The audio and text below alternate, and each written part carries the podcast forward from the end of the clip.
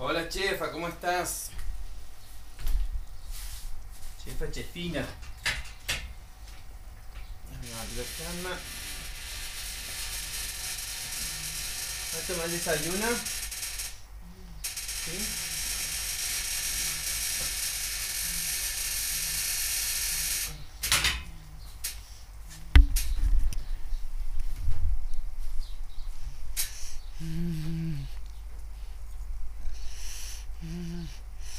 ¿Cómo estás? ¿Bien? Bien. Bueno, ¿vas a tomar el desayuno? ¿Sí? Bueno.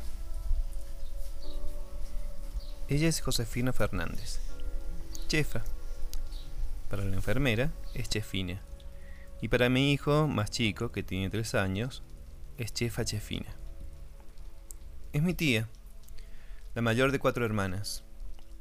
Tiene 78 años y nunca tuvo hijos. Ahora vive con nosotros. Va, mejor dicho, nosotros vivimos con ella. Hace dos meses que nos mudamos a su casa y ahora vivimos con ella. No le quedaba otra.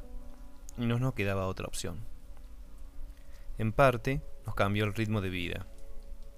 Y a ella también. Son pocas las palabras que llega a decir en el día.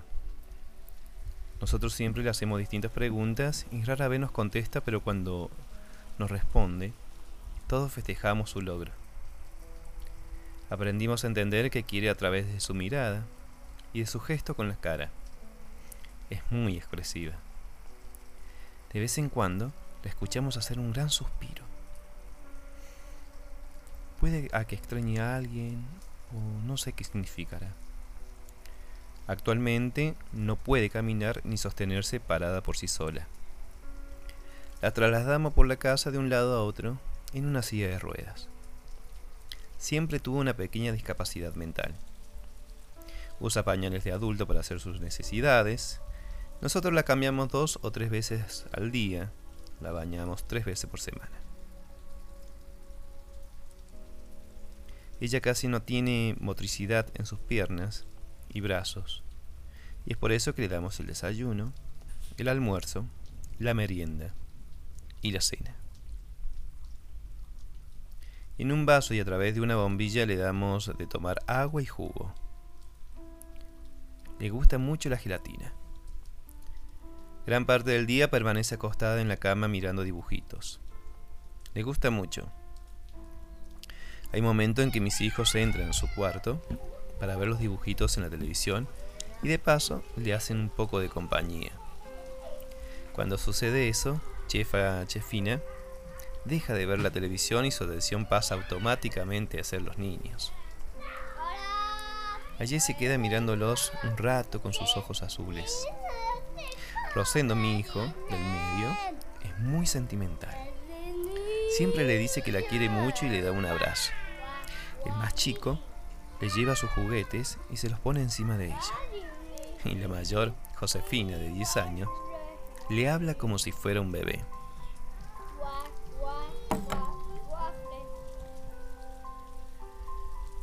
Los médicos y profesionales que la vienen atendiendo ya hace un tiempo dicen que han visto un gran progreso desde que nosotros estamos ahí.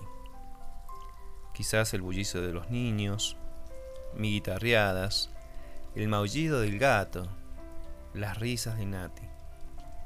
En fin, el batallón que somos y que desembarcó en esta isla desierta hizo de remedio a sus mejores estados de ánimos.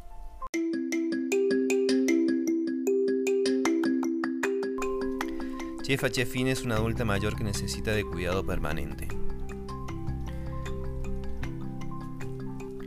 Nosotros no trabajamos es por eso que tenemos el tiempo de estar con ella y cuidarla, intentando darle la mayor calidad de vida que se pueda. Pero me pregunto qué pasa con las familias que no pueden hacerse cargo de las tareas de cuidados en una situación similar por el motivo de que trabajan o porque estudian o de lo que fuere. La primera respuesta es que se me viene a la cabeza es un geriátrico. No lo critico. Hablamos de tarea de cuidado al tiempo dedicado a una persona para darle la mejor calidad de vida que se pueda. Las tareas de cuidado son todas las tareas que realiza una persona a otra y que son necesarias para el bienestar de la vida diaria.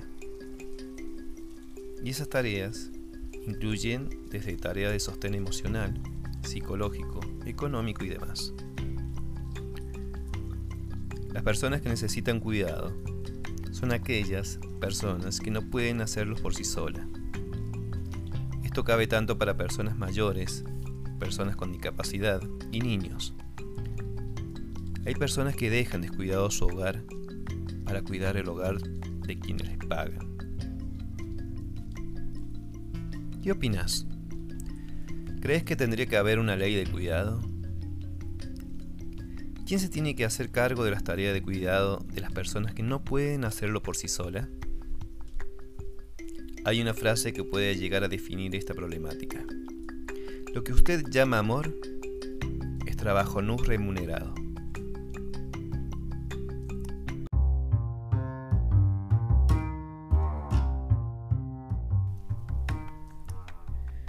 Mi nombre es Ricardo Ayala y este es mi podcast, un audio entre vos y yo. No te olvides de clasificar este episodio con la cantidad de estrella que tú consideres darle y de tildar el botón seguir para que te lleguen las notificaciones de los nuevos episodios. Nos encontramos en la próxima, cuando haya un próximo audio entre vos y yo.